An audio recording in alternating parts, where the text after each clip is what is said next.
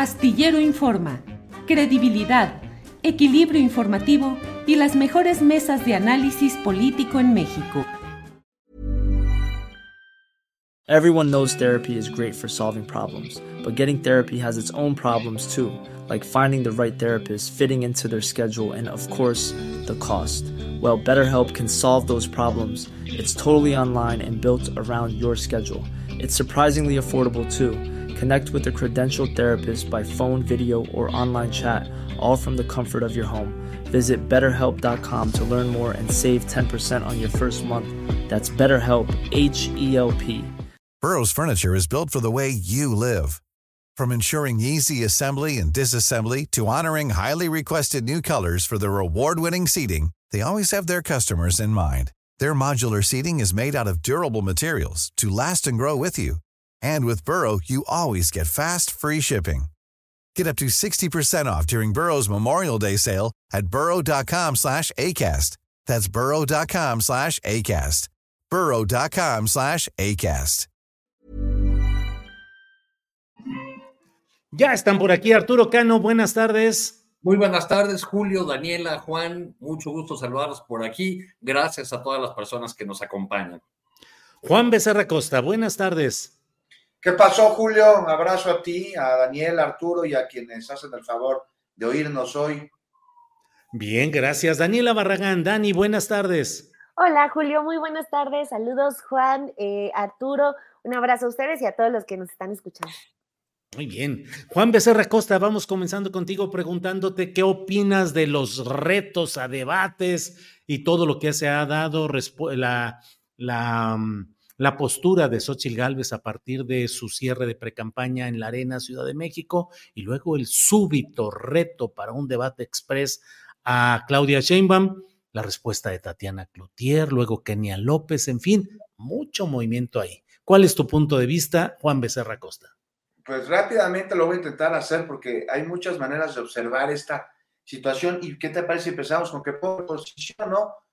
O sea, también representada por su candidata, es un fiel y claro reflejo de su ausencia de proyecto, de conocimiento del país y de su gente. Es más, fíjate que el otro día publiqué, Julio, un tuit en el que decía justo eso.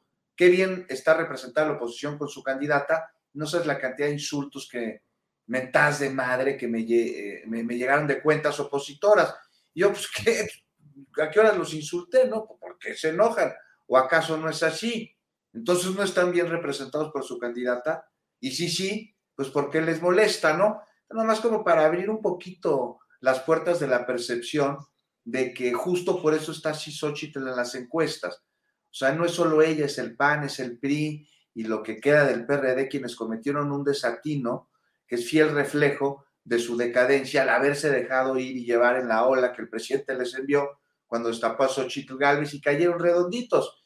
Y sí lo dijo también el presidente, se va a desinflar, ya verán, dijo, y tenía razón, pero vaya, qué manera de desinflarse. De pena ajena, pues cada vez más ver la conducta y escuchar este discurso de una candidata que no representa más que un puñado de muy cercanos, porque no me vengan quienes la defienden y apoyan, están repudiando a Morena. O sea, no van por Xochitl, van en contra de la 4T. No hay a quien se le pregunte en la oposición este, si le gustaría otra candidata o candidato en lugar de Xochitl. Me he dado esa tarea en bodas, en fiestas, en taxis, en cafés. Oye, ¿tú por qué vas a votar? No, que yo no, por Morena ni madres. ¿Vas a votar por Xochitl? Sí. ¿Te gusta Xochitl como candidata? No. Todos dicen eso. No ha habido uno que sí. Y, mira, te estoy hablando desde políticos hasta los pues, trabajadores de la calle. Y fíjate que, pues de ellos, quienes con sus sufragios iban a votar este, por la oposición, pues no a favor de un proyecto, sino en contra de otro. Y cada vez son menos los que lo hacen por Xochitl. Y ella no está ayudando. Y este tuit de ayer que nos convoca hoy en este tema, pues no tiene otro calificativo más que pueril, ¿no? En el que habla como como le hace la primaria, no es pueril, la palabra es pueril. Es de verdad. Sí, sí, sí, sí. Y que siga así, por favor, dicen en Morena, todos. O sea, el equipo de Xochitl le está dando una ayudadota a la 4T al asesorarla. o al no hacerlo, como sea. La candidatura se hunde un abismo y eso sucede cuando hay ausencia de proyecto y cuando hay soberbia y cuando éstas se juntan. Y si a eso le sumamos una alianza endeble, sostenida nada más por ambiciones, pues vaya que le queda de ver la oposición a los mexicanos que buscan una opción fuera de Morena, porque no la hay. O sea, no la encuentra porque no existe, no hay propuesta alguna. Y frente a este escenario de funeral para la oposición, la candidata sigue haciendo sus chistecitos, que si bien a algunos les causaron risa, fue al principio, ya les enerva, o ya les frustra, ya no les está cayendo bien. Las palabrotas, las majaderías de Xochitl ya no son frescas, sino la repetición de un discurso soez ante la ausencia de ideas que en su momento hizo reír poquito, pero hoy de plano hace llorar. Porque además, si crees Xochitl que la palabrota la identifica con el pueblo, pues qué poco conoce Xochitl al pueblo. Y ahí está el principal problema de la oposición.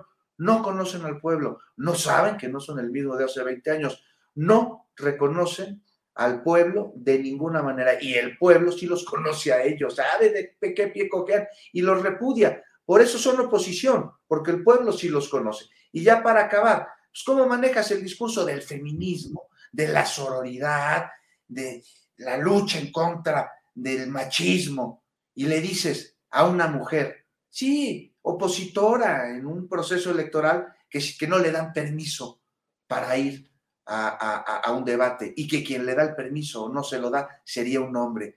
Pues de veras tienen lo de feministas, lo mismo que de trotskistas, que de indigenistas, que de políticos, que de funcionarios. En fin, Julio, es lo que tengo Bien, Juan. Gracias, Daniela. Entramos a este tema que propone Juan Becerra Costa, que toca eh, una parte de la discusión ayer y hoy es acerca de ese tono de Xochitl Galvez que dice, este, a ver si te dan permiso de ir al debate y que luego dice, ya que te dieron permiso. Pero también la respuesta de Tatiana Cloutier que dice, a mí se me hace que a la que no le dan permiso es a ti. Es decir, una serie de señalamientos de a quién le da permiso un hombre o un ente ajeno a la propia mujer participante. ¿Qué opinas de este punto específico, Daniela? Sí, era eh, el que yo también quería abordar porque, pues de entrada, decir abiertamente que a mí no me gusta ese estilo que nos lleva como a un estilo de machos, ¿no? El decir que tienes que pedirle permiso a alguien y la otra, eh, cuando le, cuando dice ya que aceptaste el debate y ese y aquello, también como que decir que es sacatona, ¿no? O sea, que le, que le saca a, estar frente a frente. O sea, se me hace un estilo de, de, machos y además de machos muy viejos, ¿no? Y sobre todo porque estamos, y creo que se lo tienen que recordar a Xochitl Galvez, incluso eh, también a, la propia Tatiana Cloutier, no, no he escuchado su declaración, pero con base, en lo, con base en lo que dices, entra en el mismo juego de ese lenguaje viejo, ¿no? Del que pues ya eh, mucho menos en política las mujeres se tienen que estar dirigiendo a que una, eh, o pensando hacia otras mujeres de que un hombre le tiene que pedir permiso para hacer, para decir, para pensar, para participar. Entonces, creo que les tienen que recordar que es una situación histórica en la que estamos, ¿no? Digo, eh, a excepción eh, o omitiendo por un momento la aparición de Jorge Álvarez Maínez, pues eh, lo que tenemos es que vamos a, tener la primera mujer presidenta. Y no solamente es tener la, primera mujer presidenta, sino también la primera campaña, pues protagonizada por mujeres, ¿no? Entonces, si llevamos en la política, en el periodismo, en muchísimos sectores diciendo que necesitamos eh, las mujeres eh, ocupar espacios, necesitamos también ser parte de muchísimos, de muchísimos escenarios eh, de la toma de decisiones, pues no podemos llegar con esos vicios de un lenguaje rancio o mandando ese tipo de mensajes, todavía reforzando la idea que tiene mucha gente, ¿no? De que una mujer tiene que pedirle permiso a alguien, de que Claudia es una copia de Andrés Manuel López Obrador porque ella por sí sola es nadie, ¿no? Que porque eh, Claudia le debe toda su carrera a, López Obrador. O sea, creo que empezamos muy mal, o bueno, cerramos la precampaña muy mal, y ojalá eh, quienes estén cayendo en ese mensaje, Xochitl al ponerlo sobre la mesa y Tatiana Cloutier responderle a Xochitl de la misma manera, creo que eh, tienen que llevarlas a la reflexión de que el periodo de campaña también va a importar mucho, va, va a importar porque, pues, muchos están esperando que las mujeres cometan errores para decir, ven cómo no son capaces, pero también hay muchas mujeres que están viendo por primera vez cómo las mujeres van a llegar al poder, van a llegar a la presidencia de la República y tiene que ser una campaña que esté a la altura de eso, de ese hecho histórico. Entonces, pues definitivamente empezamos muy mal pero eh, pues ojalá eh, se eleve mucho el nivel por, parte de los dos equipos, que si ya eh, tenemos a una Xochitl que con tal de ser chistosa acá en este, con este tipo de frases, pues que del otro lado hay una respuesta de mayor nivel. La que me pareció correcta fue la de Claudia, ¿no? Que ya lo hablábamos la semana pasada, tiene un margen de acción para incluso darse el gusto de no hacerle caso a Xochitl en muchos, en muchos temas y simplemente ella ver hacia, hacia lo suyo. Y desde mi perspectiva la respuesta fue buena, o sea, de pues la de no por mucho... Eh, ¿Provocar? No por mucho provocar se avanza en las encuestas. Hasta ahí estaba bien, pero el hecho de que se le responda de la misma manera, creo que ahí ya eh, le resta puntos incluso a la a cierta elegancia que tuvo la, la primera respuesta por parte de Claudia. Entonces, eh, pues eso, creo que tienen que darse cuenta de la posición en la que están y de pues dimensionar que mucha gente las está viendo, muchas jóvenes están aprendiendo a cómo se dirigen las mujeres que van a, eh, que van a controlar este país este mismo año. Entonces, pues ojalá, ojalá eleven el nivel.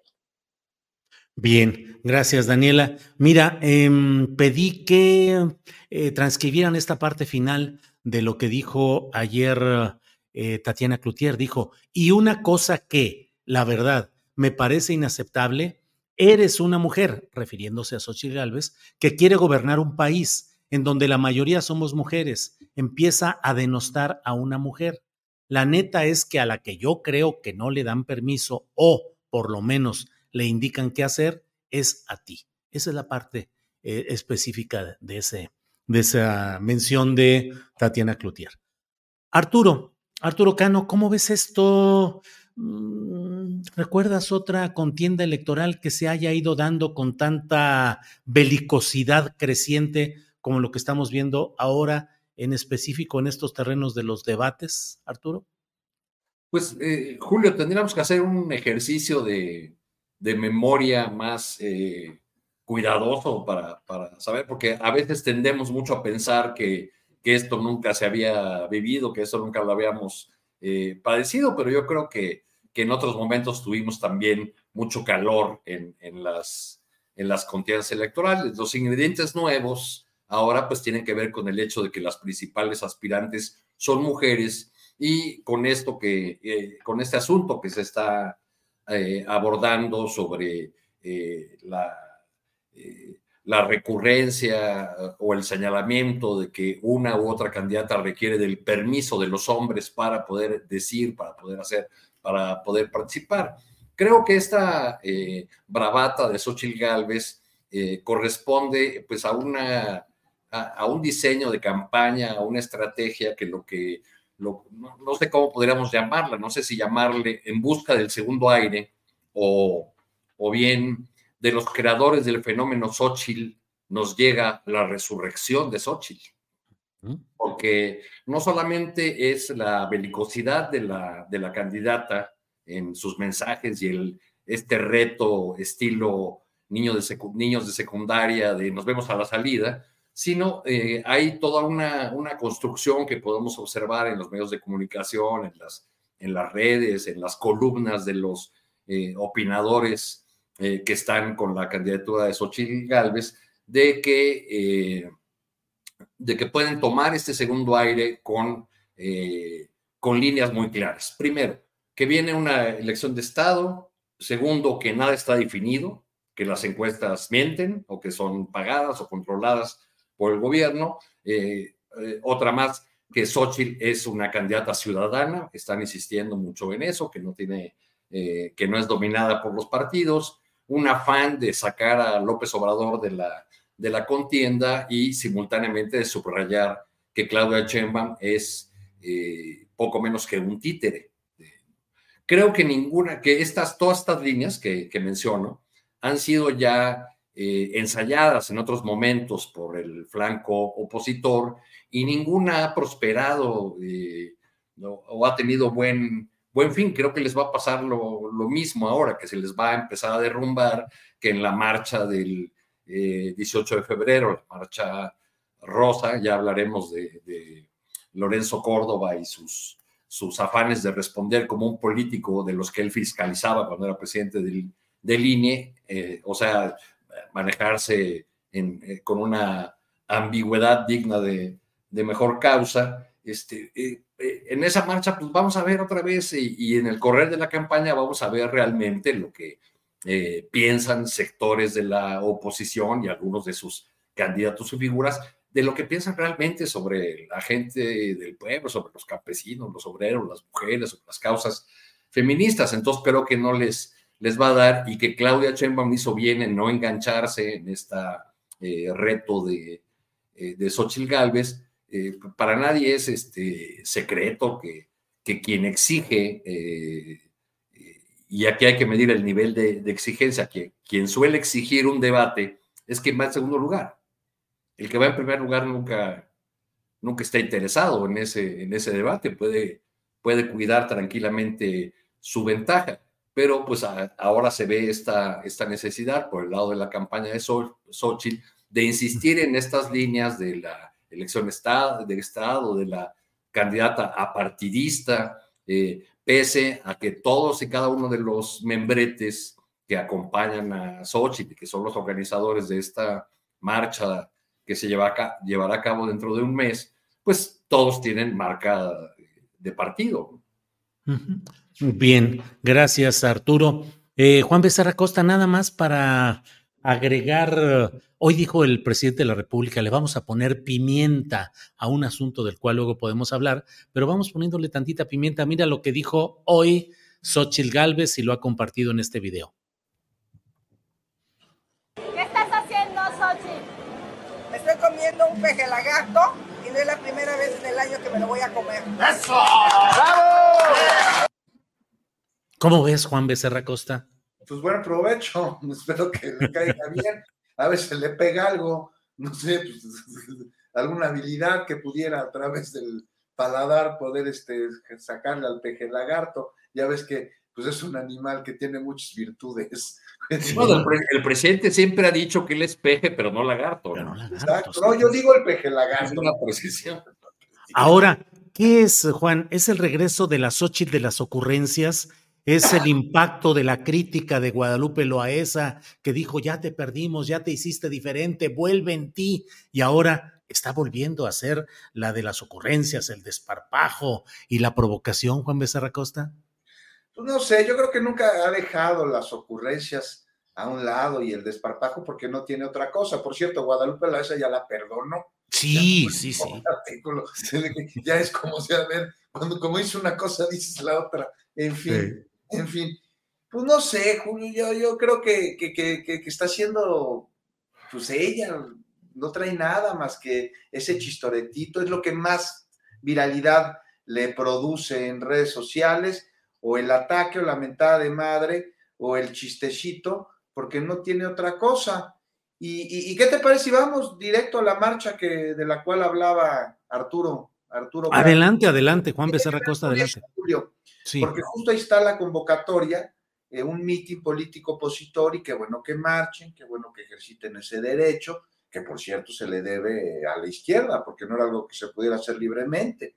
Hay que recordar, entre muchas otras acciones de represión y de censura, pues el 2 de octubre o el jueves de Corpus, no más por mencionar las que seguramente son las más conocidas para todos, pero para nada las únicas, y ahí está organizaciones de Claudio X como si X México o Unides, Unidos o Unidas, no sé bien cómo se llama, o Poder Ciudadano o el Frente Cívico Nacional, son lo mismo pero con distinto nombre, convocaron a nombre de cómo se hacen llamar la marea rosa. Y fíjate que no acabo de entender esta bien, porque sigue la cataleta de vamos a proteger a nuestra democracia y nuestra democracia no se toca y los jóvenes la defendemos pero más allá de esas consignas, ya fuera de tiempo y de contexto que están estas consignas, por cierto, parece ser una movilización a favor de Xochitl Galvez, a la que se está convocando con otro motivo, con otra razón. Y ahí regresamos a lo que, a lo que hablábamos hace ratito, ¿no? Del chistorete, de que no levanta, de la picardía, de la frescura, que yo de fresca pues, no le encuentro nada.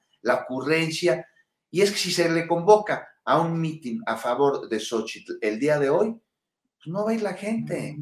Entonces, si se convoca a una movilización eh, diciendo vamos a salvar al INE y vamos a defender la democracia o algo más o menos así, entonces sí va a ir la gente y te voy a decir por qué. Porque el significado eh, que da el defendamos a la democracia tiene un significante muy poderoso y que es ataquemos a la 4T. Y esto les basta a la gente para salir a marchar. A ver, me explico.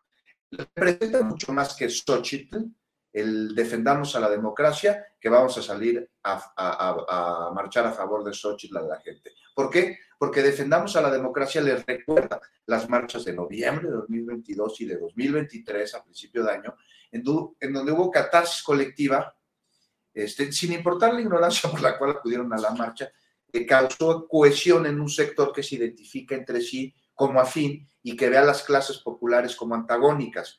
Les dice Xochitl y lo primero que se le va a venir a la cabeza con ese significado es una derrota.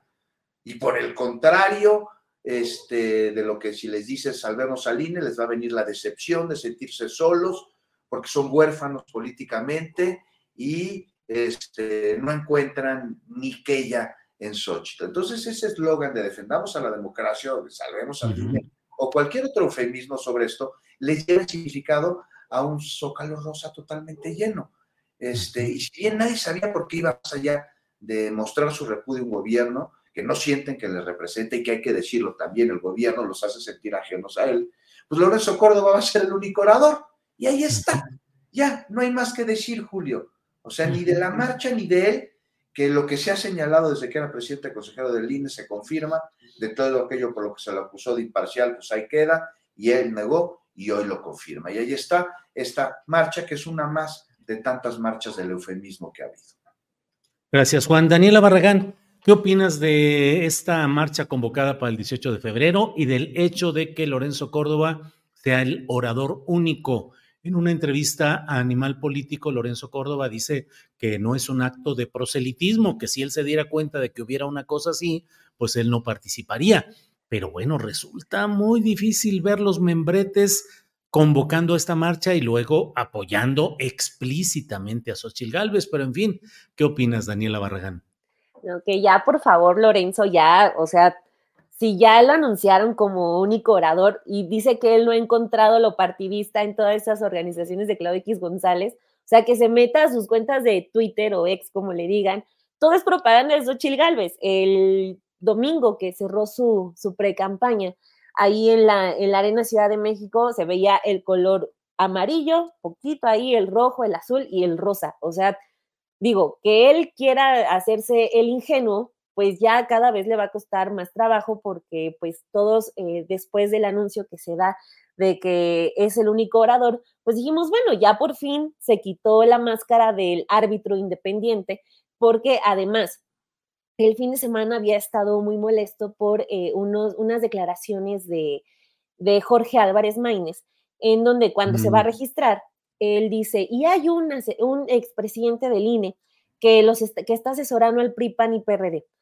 Sale así pues, con el estilo que, lo caracteriza, decir que no es verdad, que él nunca trabajaría con ellos, etcétera. Sale Lorenzo. Sale Lorenzo Córdoba a decir eso eh, por un video que justo había subido Álvaro Delgado donde Maines está diciendo que un expresidente del INE.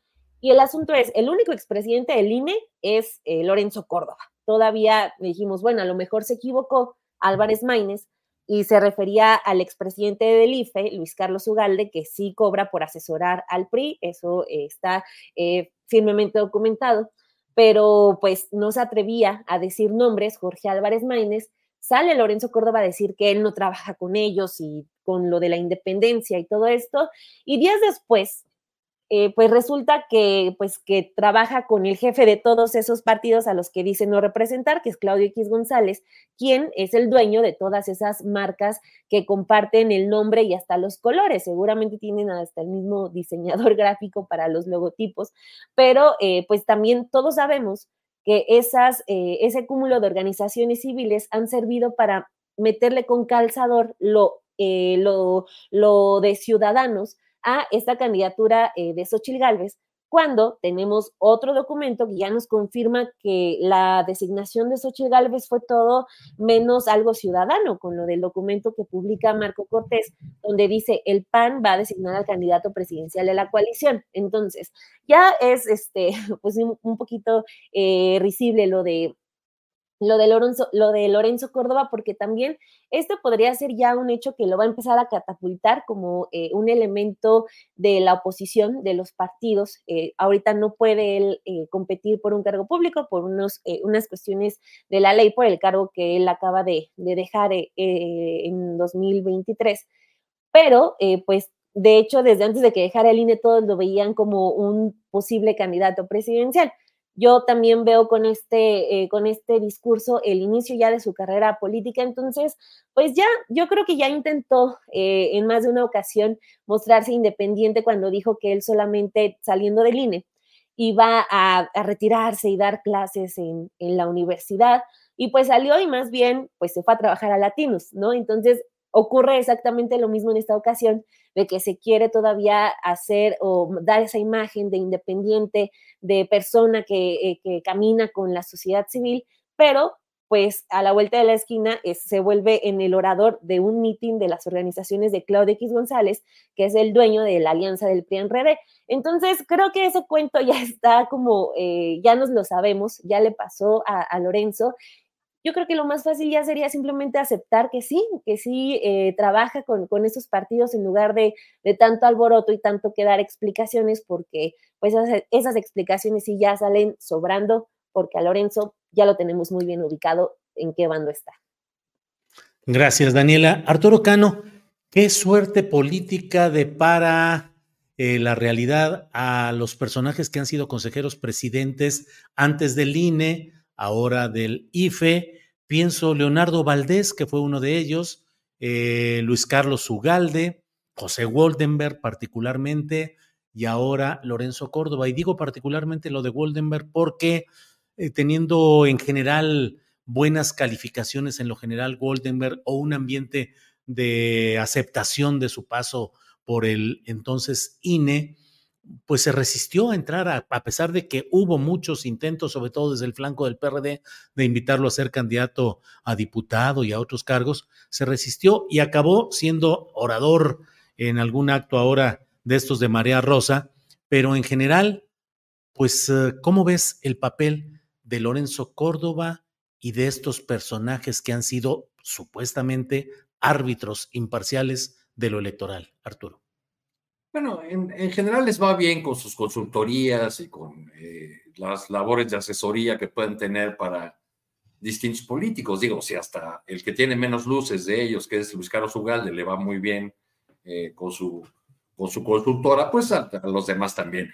Yo creo que el caso de Voldemort es un caso aparte, porque Voldemort se erigió como una suerte de santón de la democracia, como una especie de encarnación eh, de todos los avances que conseguimos en materia electoral, digamos, él y su grupo se apropiaron de, eh, no solo desde el punto de vista narrativo, sino en los hechos de estos, de estos órganos eh, electorales, pero ahora que lo veo dando entrevistas a Lorenzo Córdoba sobre por qué va a ser el orador de esta de esta marcha claramente opositora. Primero, lo, primero que hay que ver ahí es pues una doble moral de aquellos que, que siempre han navegado con la bandera de ser muy escrupulosos del respeto eh, a la ley y, a las reglas electorales, como eh, eh, en su respuesta Lorenzo Córdoba se mueve en esta línea delgadita de que si van a hacer proselitismo por Xochitl, digo, la, aspirante del PRI y el PAN en su evento reciente, que ha sido muy celebrado, que fue narrado por las eh, televisoras que, transmiten en, tiempo real, como con, con las mismas líneas de frente a un auditorio repleto y 20 mil simpatizantes, ta, ta, este, pues esta, eh, eh, esta imagen de Xochitl vestida de, rosa, pues no es casual, ¿no? La han tratado de identificar o han tratado de unificar eh, y sobre todo de que la gente olvide que, ella es candidata del PRI y el PAN, vistiéndola de rosa, presentándola como una candidata ciudadana. Eh, eh, los organismos convocantes son supuestamente apartidistas y, y ciudadanos. Y si a eso le sumamos los argumentos de Córdoba, que dice que él va a ser orador de este evento porque quiere defender tres cosas, el régimen democrático, la constitución y el hecho de que podamos mantener el derecho al voto libre. Ninguno de estos eh, argumentos se sostiene eh, si miramos la, la realidad.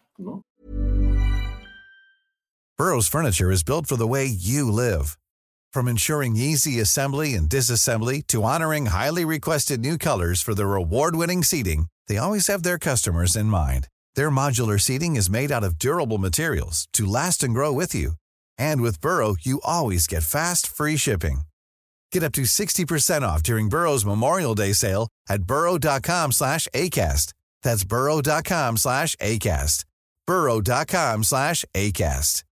Everyone knows therapy is great for solving problems, but getting therapy has its own problems too, like finding the right therapist, fitting into their schedule, and of course, the cost. Well, BetterHelp can solve those problems. It's totally online and built around your schedule. It's surprisingly affordable too.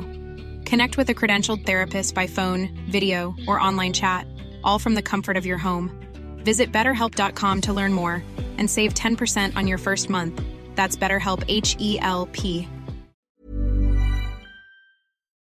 Primero, porque la, la, Suprema Corte de Justicia, por ejemplo, ha rechazado, ha, dado la, la, vuelta a varias iniciativas del presidente y el presidente ha acatado esas decisiones. Ahora, defender el voto libre, ¿en cuál de las elecciones que se ha llevado a cabo en este sexenio la oposición ha dicho que no se respetó el voto libre de los ciudadanos? ¿O cuál elección terminó eh, con una batalla en las en las calles por, eh, eh, en reclamo de, eh, de, voto por voto o algo, algo así por el estilo. Entonces, una, una, son líneas argumentales las de Lorenzo Córdoba que no se, se sostienen. Dice Lorenzo Córdoba, no es una marcha contra el gobierno. Ah, caray. Pues entonces, ¿qué va a ser? Una, una kermés este, de amigos, una verbena popular, un desfile de, de admiradores de la ministra presidenta de la Suprema Corte, pues claramente va a ser un mitin eh, de la oposición que ha hecho de color rosa su eh, bandera, porque le dan vergüenza sus colores, el azul o el, o el tricolor, eh, y que reúne a los opositores a un gobierno, por más que diga Lorenzo Córdoba que no es una marcha contra el gobierno, sino contra una serie de propuestas que ponen en peligro nuestra democracia y a nuestras instituciones, eh, claro, esas, esas amenazas, como, no es una marcha contra el gobierno, esas amenazas seguramente vienen de una entelequia o de un fantasma o de algún espíritu chocarrero, ¿no? ¿Quién sabe quién está amenazando la, democracia si la marcha de la cual eh, Lorenzo Córdoba será orador, pues no es una marcha contra este gobierno. Bien, Arturo. Eh, Juan Becerra Costa. Em, el presidente de la República ha anunciado el paquete de propuestas de reformas legislativas que va a anunciar formalmente el 5 de febrero. Y entre ellas, eh, para efectos de nuestra mesa, creo que es destacable la propuesta de reforma electoral que al menos en las grandes líneas, las líneas gruesas que ha dado a conocer el presidente de la República, implicarían eh, buscar que haya menos dinero utilizado en las campañas electorales, que haya un menor número de legisladores, es decir, senadores y diputados federales, y que ya no haya eh, diputados plurinominales. ¿Te parece suficiente ese tipo de eh, propuestas para un cambio electoral como el que se necesita o faltarían otro tipo de eh, propuestas más específicas, Juan Becerra Costa? Pues falta todo lo específico, Julio, porque hemos estado hablando de estas reformas con las cuentagotas que nos da el presidente en las mañaneras, son varias, no es una. Es interesante ver los tiempos en los que se presentan, son tiempos electorales. Hay unas que de plano yo veo muy complicado que pasen y hay unas que veo complicadísimo que no pasen, como la reforma de las pensiones, porque la carga política en tiempos electorales, saber quién se la avienta, al decir, no estoy de acuerdo en que los trabajadores este, se retiren con el 100% de sus percepciones. La, en lo que se refiere a la electoral, pues sí me parece que falta. Mira, ahí está, ahí está eh, de entrada lo que, lo que estás mencionando, que atenta directamente contra los intereses de los partidos políticos, ¿no? Este, no veo fuera de ellos, en la ciudadanía, quién podría oponerse a reducir la cantidad de plurinominales, cuando además de que nos salen bien caros, pues de plano no cumplen con la función para la que fueron creadas estas posiciones en el Congreso, que es la de representar a minorías políticas. No lo hacen, representan a las bancadas de sus partidos y por eso se ve complicado, más aún que reforma en ese sentido, porque más allá de los mismos diputados que les tocaría discutir y aprobar o no eh, esta iniciativa de reforma constitucional durante su legislatura, pues este, las que siguen representan para las organizaciones políticas una enorme cantidad de dinero y de poder. Saber quién vota por reducirse eso, a ver eh, qué dirigente partidista eh, le va a permitir a uno de sus diputados que eh, vaya a votar a favor de eso, porque los diputados y los senadores no representan al pueblo como tendrían que ser, van a terminar representando a sus bancadas políticas. Entonces dices pendientes en materia en materia de reforma, de, una reforma electoral, pues, de, de, entrada el sistema partidista en nuestro país, ¿no? En donde hemos visto pues, que todo es simulación, o gran parte es simulación. A ver, dinero en campaña, reducirlo, pues igual, el dinero que se les da a los partidos que sea menos, ¿quién va a estar en contra de esto si no son los mismos partidos? De lograrse, en verdad, se traduciría en una necesaria austeridad ante un poder que sí es oneroso, porque se ha hablado de los dispendios del Poder Judicial en muchas ocasiones, aquí lo hemos hecho, pero del Poder Legislativo poco. Y claro que los hay. Y las prerrogativas que reciben los partidos, Julio, caray, este, pues hasta hay unos partidos que no más son negocio, que simulan operar políticamente, nada más para no perder el registro y con ello la lana. O sea, los conocemos bien. Utópico sería no solo en el sentido del lugar ideal, sino también parece ser de inalcanzable que se diera esta situación. Y a diferencia de la reforma en materia de pensiones, que que, te digo que habremos también de estudiarle y conocer bien su propuesta, no creo que avance.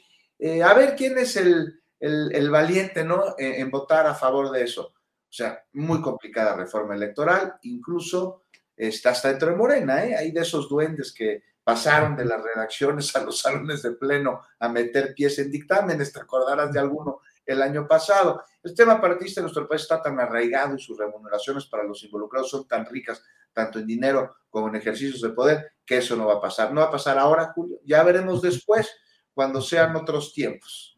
Bien, Juan, gracias. Daniela, em, desde luego puedes eh, abordar el tema que quieras. Eh, estamos hablando de la reforma electoral, pero también es muy interesante que ya hoy han comenzado los registros de los aspirantes a cargos de elección popular en el PRI. Y podríamos decir que, bueno, pues en el PRI no hay mucho que alegar que pueda implicar cambios importantes en la política nacional, tal como está actualmente el PRI de debilitado y dividido, pero reaparece Manlio Fabio Beltrones, reaparece con uh, entrevistas hablando de todo. Mira, tenemos un pequeño videíto de unos poquitos segundos donde anuncia Manlio qué es lo que va haciendo. Adelante, por favor.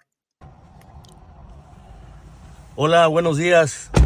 Aquí rumbo al registro en el PRI como aspirante a la candidatura del Senado. Espero cubrir todos los requisitos y posteriormente vernos en campaña juntos para hacer que las cosas buenas pasen.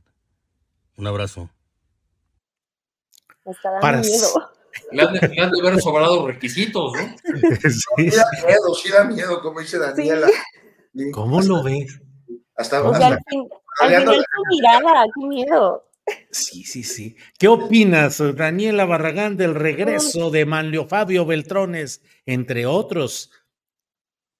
Pues gracias, Alejandro Moreno Cárdenas, no abonaste a nada, solamente traes de regreso a este tipo de personajes que, pues también creo que son como eh, el recordatorio de que muchos políticos pueden ser los más corruptos, pueden estar metidos en los temas más, más oscuros y su vida política no se acaba, o sea, eh, regresan, se van eh, como de retiro espiritual un par de años y regresan como si nada, ¿no? Así de ya voy a, ya llegué a, otra vez a, iluminarlos, entonces, pues es lamentable, ¿no? Que eh, en este país no se alcance como a, no se alcanza a esclarecer muchos de los, de los episodios que arrastran muchas cosas terribles, ¿no? O sea, Malio Fabio Beltrones es uno de los máximos dinosaurios del PRI, está inmiscuido en, en episodios terribles, lo de Colosio, por ejemplo, yéndonos hacia, hacia años muy, muy atrás, pero también como parte de esa estructura corrupta de los gobiernos priistas, o sea, está en, en muchas áreas pero pues parece que viene pues renovado y es una, una verdadera lástima y pues eso es lo que, lo que nos regala el Pero, pero ¿por qué, Daniela? Si va a estar muy divertido bien, verlo en fórmula con Lili Telles. Sí, no, sí, le la, no, le quites la, pimienta a la política, ¿qué tiene de malo? Y además sustituyendo a su hija Silvana. No, que circo, Arturo, pero ¿por qué en el Congreso? Lo de Silvana, Silvana viene arrastrando cosas de las eh, de cuentas en Andorra, o sea. Así es, 10 millones de dólares. De la nada ya vienen a aparecer. Y es que, o sea, yo sé que sí le va a meter pimienta, lo, sé, pero me, me, ligo con el tema que estaba tocando eh, también Juan, ¿no? Que es, por ejemplo, el asunto que preguntabas, Julio, de las reformas. Eh, Sabemos a cuentagotas más o menos qué es lo que va a presentar el presidente el 5 de febrero, pero eh, pues también eso sabemos con más certeza que no va a ser aprobado. Y no va a ser aprobado por personas como esta, ¿no? A mí me pasó que este, dos personas que no están metidas en política eh, me mandan un mensaje por separado así de, oye, esto de la reforma de pensiones, ¿de verdad se va a hacer?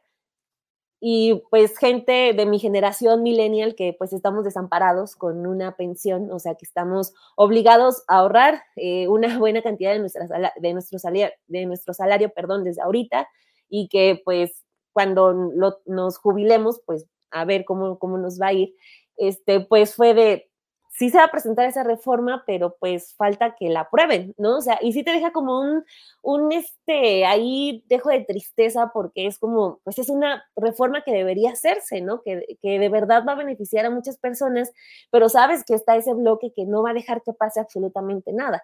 Entonces, pues van a estar ahora los Beltrones, Lili Telles otra vez, eh, pero también van a estar, por ejemplo, eh, otros priistas, ahora ya del verde, diagonal morena, que pues no sabes si te van a garantizar eh, un buen papel en el Senado. Entonces, pues bueno, vamos a tener cosas que comentar con este regreso de, personajes como Mario, Fabio Beltrones, pero pues también como que se, se apaga un poquito de esperanza de pensar que algo bueno que pueda proponer el Ejecutivo pues pueda ser aprobado, ¿no? Entonces es como ambigua ahí mi sensación. No sé ustedes qué opinan. Daniela, gracias. Arturo Cano, ilumínanos qué significa el regreso de Malio Fabio Beltrones y otros personajes del Jurásico Profundo, Arturo Cano.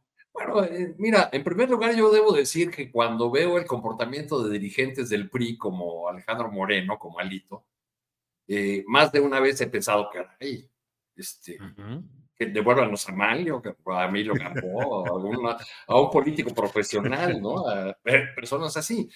Eh, es, es, sin duda, Mario Fabio Beltrón es uno de los personajes que goza de una de las peores famas en la, en la política. Es muy fácil de referirse a él como don Beltrone, como el padrino, como eh, tiene muchos motes, se habla siempre de, de, un viejo reportaje de New York Times que lo ligaba al, narco, en fin, hay, hay toda una, una leyenda alrededor de, de este personaje que que sin embargo significó para muchos que ahora están incluso en el poder, eh, pues el, el, puente, el referente, el personaje con el que negociaban, con el que se ponían de acuerdo y no hay que olvidarlo, el, el creador de una suerte de vicepresidencia con los gobiernos del PAN. Sí. Porque él, él y Gamboa fueron muy hábiles para aprovechar la debilidad de los dos presidentes panistas, de Vicente Fox y de Felipe Calderón, y erigirse desde el Congreso en una suerte de vicepresidencia o de contrapoder. Ahora que hablan tanto de contrapesos, eh, pues ellos lo fueron, ¿no? Sin, sin duda, y repartían el, el queso. En 2006, 2009, eh, eh, cuando Calderón está en la presidencia después de una elección fraudulenta y, con muchas dificultades para hacer eh, funcionar el Congreso, se comienza a hablar de eh, los gobiernos de coalición. Y esta idea eh, la echa a circular, la convierte en iniciativa y en reforma Mario Fabio Beltrones, porque es justo esa idea de los gobiernos divididos y del poder compartido, la manera burda en lo que hemos visto eso, es el, el documento que firmaron en Coahuila. Pero esa idea de los gobiernos de coalición no eran otra. ¿Y de dónde partía? De que ninguna fuerza política iba a volver a obtener más del 50% de los votos. Y que entonces era necesario hacer una suerte de reparto del poder. Eh, ponerle teoría, eso lo hizo Sergio García Ramírez en un libro y también Granado Chapa lo recordó hace poco eh, Beltrones, eh, a esta idea de los gobiernos divididos, del poder compartido, y ahí caminamos. No más que a toda esa narrativa que, ha ocupado la vida política de Manuel Fabio Beltrones y de personajes como él durante las últimas dos décadas, se les atravesó un pequeño detalle, que fue la elección del 2018. Porque esta idea de gobiernos de coalición partía de que ninguna fuerza política iba a volver a obtener ni siquiera la mayoría simple en el Congreso. Entonces, en fin, será muy interesante ver a, Beltrones haciendo eh, campaña, haciéndola en, su estado natal, Sonora, donde fue gobernador, y al lado de un personaje eh, como Lili Telles, que es la estridencia encargada.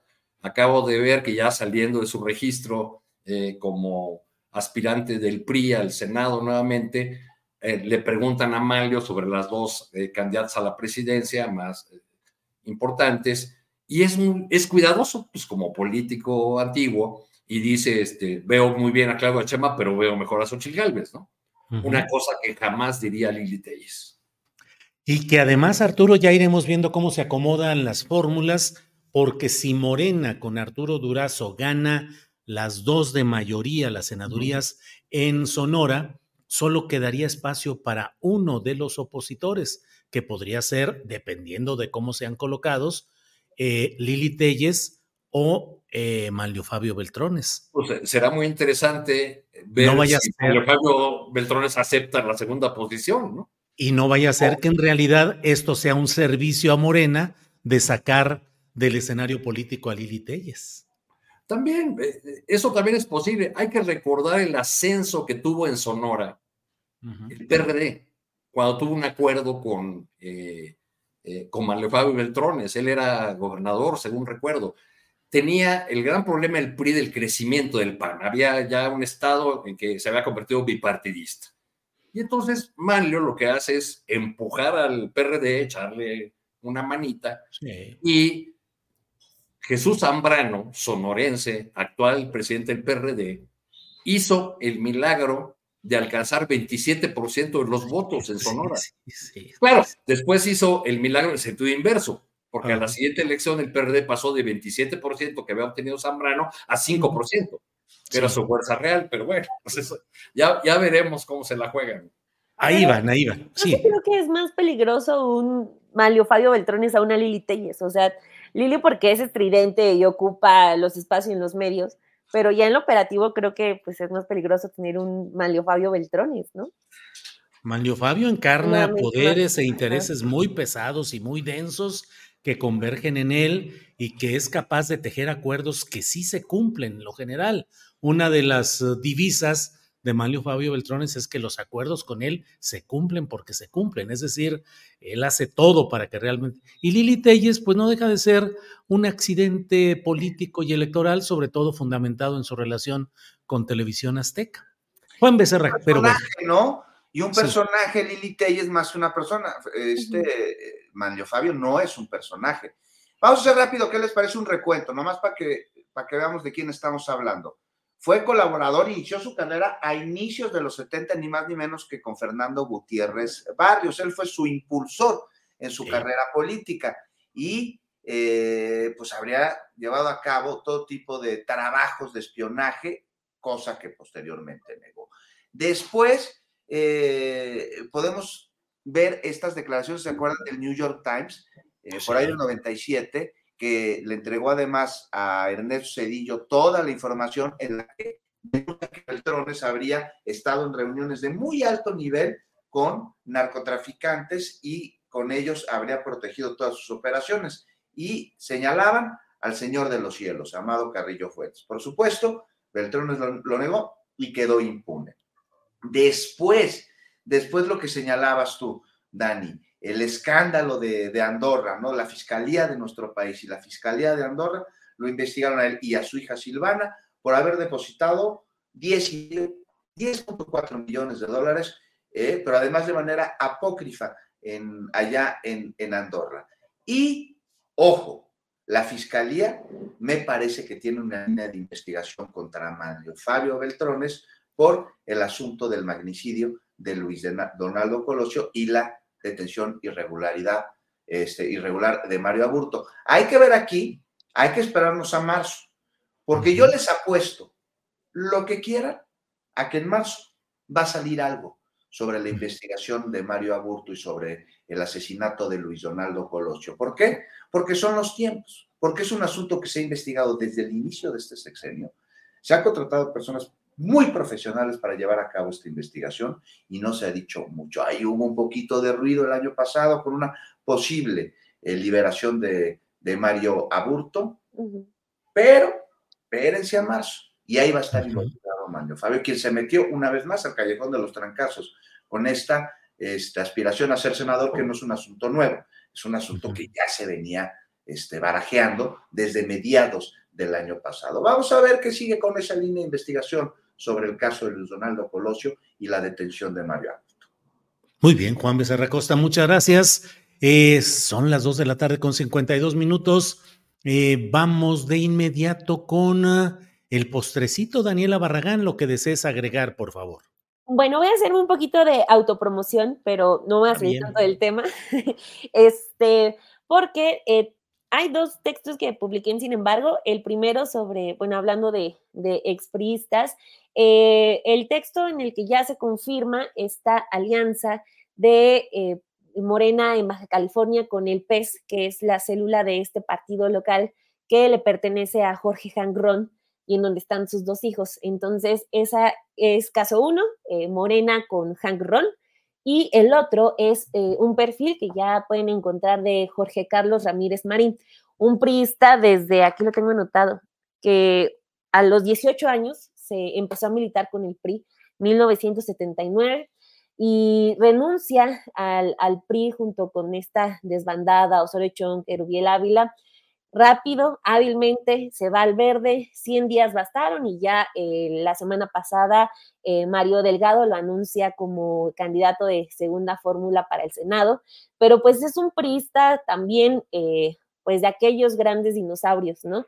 empezó, de hecho es como el que lleva al PRI a Yucatán, funda ahí la primera escuela de, cuadros de, de priismo y es 100% peñista, estuvo en su, en su campaña, luego estuvo en su equipo de transición, se va a la SEDATU y de 2011, que todavía no era funcionario, a 2012 y 2013 ya siendo funcionario público, él empieza en la SEDATU de, de Peña Nieto, adquirió seis propiedades, eh, no de todas da eh, lo, los, los, montos, pero eh, pues fueron tres años al parecer muy fructíferos para Jorge Carlos Ramírez Marín, que pues ya hoy está bajo los colores del verde diagonal morena. Así que pues, ojalá puedan leer esos textos sobre este pragmatismo ya muy criticado de Morena.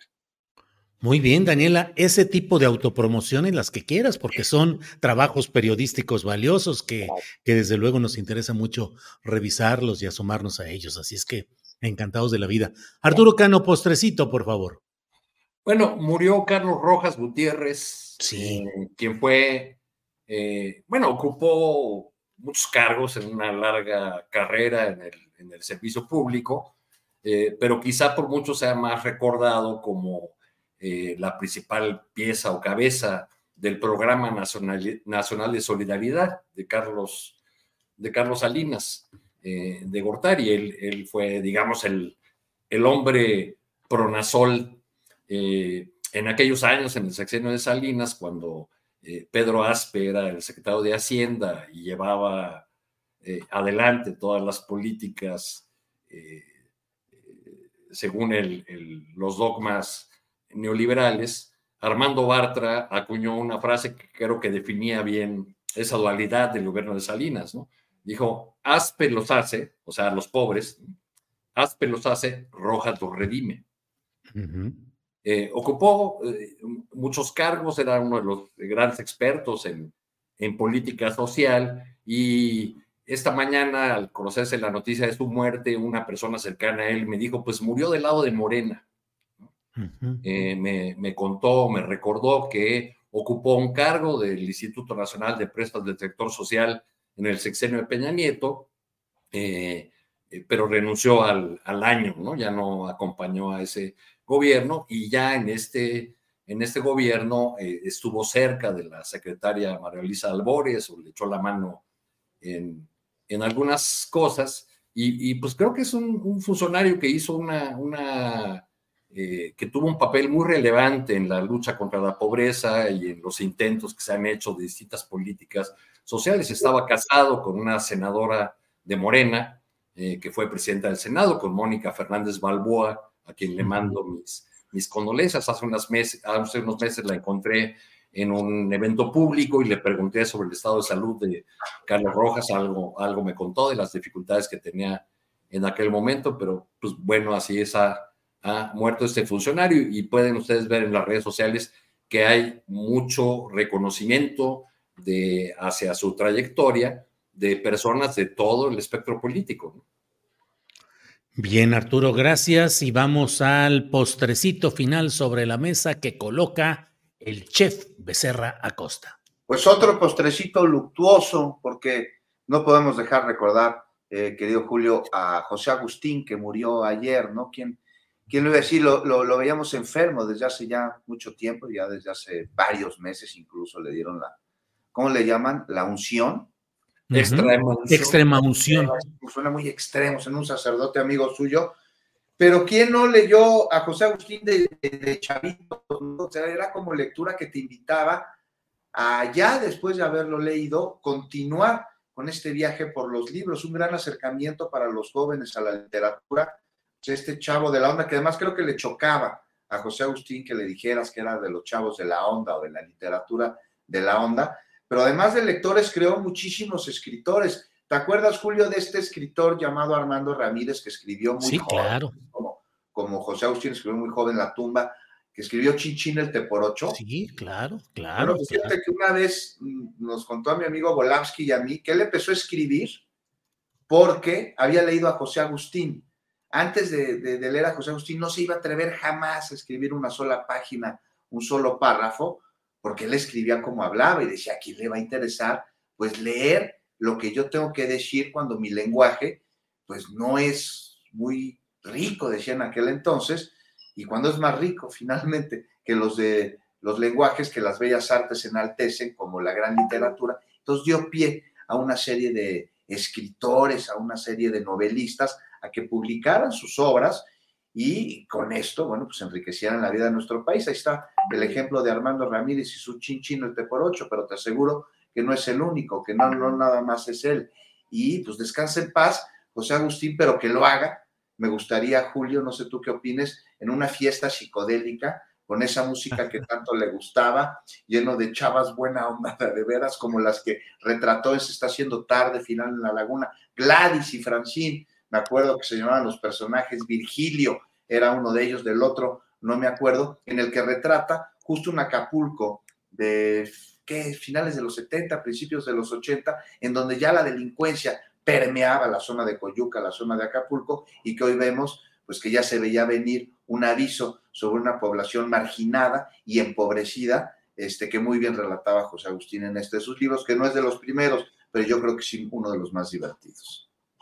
Juan Becerra, qué bueno que recuerdas a José Agustín y todo lo que ha influido e impactado en una generación, en las subsecuentes y en autores como Armando Ramírez, efectivamente, Chin Chin el Teporocho, que solía decir en sus programas de electrónicos en los que participaba, ¿qué tanto es tantito? Decía algunas cosas así, libros como Violación en Polanco, Noche de Califas con Armando, de Armando Ramírez y desde luego pues todo el trabajo de eh, José Agustín.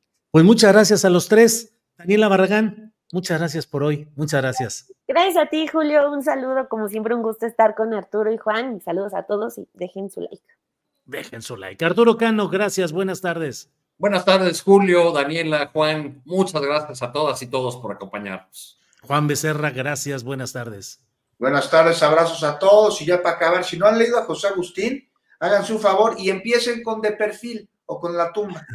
Así Aquí, eh, de apunte final, debo decir que en estas mesas, Daniela Pastrana ha recordado que hace muchos años, cuando fui, fui su jefe, me entregó un reportaje y le dije, oye, no te voy a regresar a la Ibero, te voy a regresar a que leas a José Agustín y la tragicomedia. Bueno, pues así como ves, Dani. No, yo también lo voy a tomar como consejo. Órale. Bueno, gracias a los tres. Nos vemos la próxima semana. Para que te enteres del próximo noticiero, suscríbete y dale follow en Apple, Spotify, Amazon Music, Google o donde sea que escuches podcast. Te invitamos a visitar nuestra página julioastillero.com.